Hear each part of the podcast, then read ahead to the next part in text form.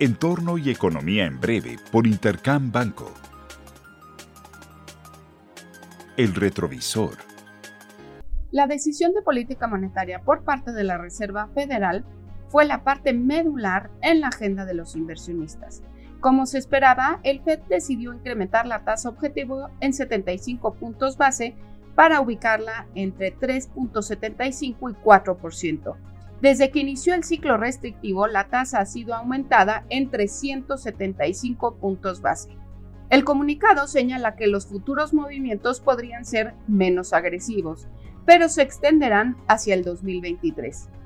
En conferencia de prensa, Jerome Powell dio un mensaje mucho más hawkish que el comunicado, originando una reacción negativa en los mercados.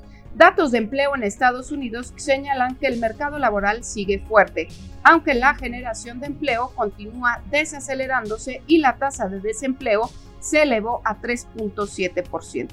Del otro lado del mundo, datos de inflación en Europa confirmaron que los precios se siguen acelerando, tras registrar un récord de 10.70%, mientras que el PIB del tercer trimestre del año se ubicó en 2.1%.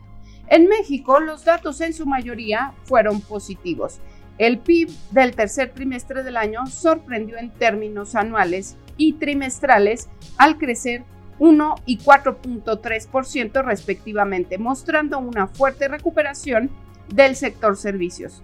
Además, indicadores adelantados del IMEF señalan que al mes de octubre la expansión en el sector no manufacturero se mantiene.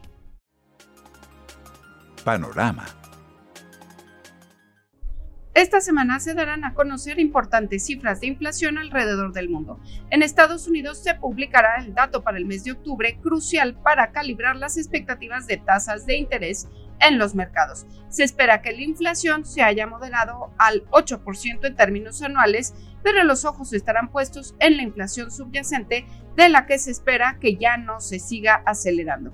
En México tendremos también cifras de inflación para el mes de octubre, donde se espera que se confirme la moderación en el índice general vista durante la primera quincena del mes.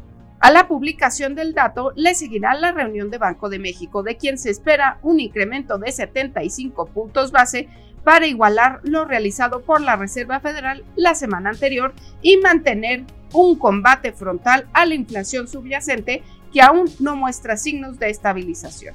Finalmente, en México se publicarán otros datos económicos relevantes como producción industrial, inversión fija bruta y producción en el sector automotriz, mientras que China publicará cifras de balanza comercial y datos de inflación de la que se espera aún ver niveles bajos en 2.4% en términos anuales.